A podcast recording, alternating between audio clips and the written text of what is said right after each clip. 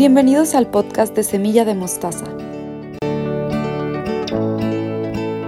Tu espacio donde vas a encontrar semillas de luz para tu día a día, a través de nuestros buenos días, canciones, películas, series, testimonios y lecciones.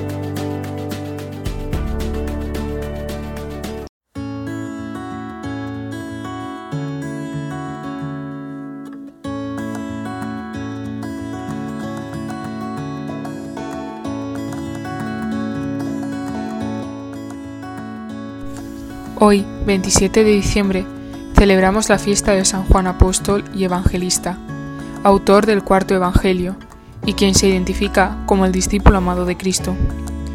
La Iglesia colocó su fiesta en la octava de Navidad, porque es el apóstol que profundizó, inspirado por el Espíritu Santo, en la encarnación del Verbo de Dios.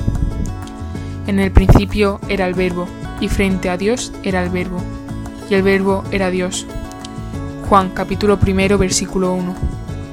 Juan era un pescador galileo, hijo de un hombre llamado Zebedeo y de una mujer llamada Salomé. Estaba arreglando las redes a las orillas del lago Tiberíades, junto con su hermano Santiago, también apóstol, cuando Jesús los llamó para que lo siguieran. Es uno de los amigos más íntimos de Jesús. Está presente en varios de los milagros que realizó en su vida pública, como cuando cura a la suegra de Pedro en Cafarnaún, o cuando resucita a la hija del jefe de la sinagoga, Jairo. Sigue a Jesús cuando sube a la montaña para ser transfigurado. También se encuentra en el Cerro de los Olivos, en el momento en que Jesús habla de la destrucción de Jerusalén y el fin del mundo. Por último, está cerca de él en el sufrimiento del huerto de Getsemaní. Uno de los hechos que demuestran esa cercanía y fuerte amistad entre Juan y Jesús es cuando en la última cena, con sus apóstoles, es él quien se recuesta en su pecho y le pregunta quién era el que lo iba a traicionar. Juan estuvo firme junto con María, a los pies de la cruz, durante la pasión de Cristo, y fue, a través de él, que nos regaló a toda la humanidad a su madre, María.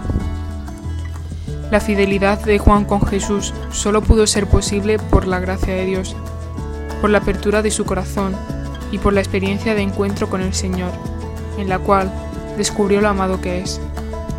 Eso hace que él mismo se describa como el discípulo amado. Fue el amor del Señor lo que le movió a vivir su vida siendo testigo y anunciándolo con pasión hasta su muerte. Te rogamos, San Juan, intercedas por nosotros, los que todavía estamos en este peregrinaje, que es la vida, a poder ser fieles a nuestro llamado de ser testimonios del amor de Dios en donde sea que nos encontremos.